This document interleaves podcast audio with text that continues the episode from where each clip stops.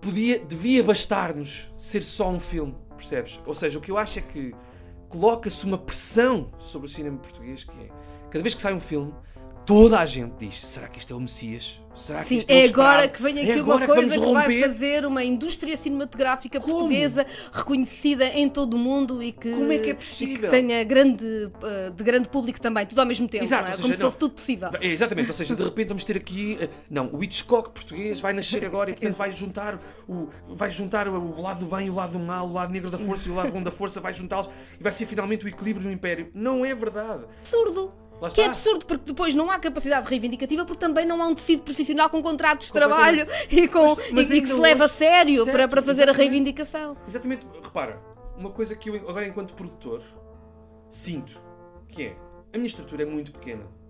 Eu, as minhas margens de lucro não são muito grandes. Enquanto produtor. Sim. Porquê? Porque eu faço questão de pagar às pessoas o mais justo possível. Não faz Os mais que é a atores. tua obrigação. Não, claro que sim, claro que sim. A Sim, questão mas é, não é, não é usual. É tramado. Isso é tramado. Porque Isso é a questão tramado.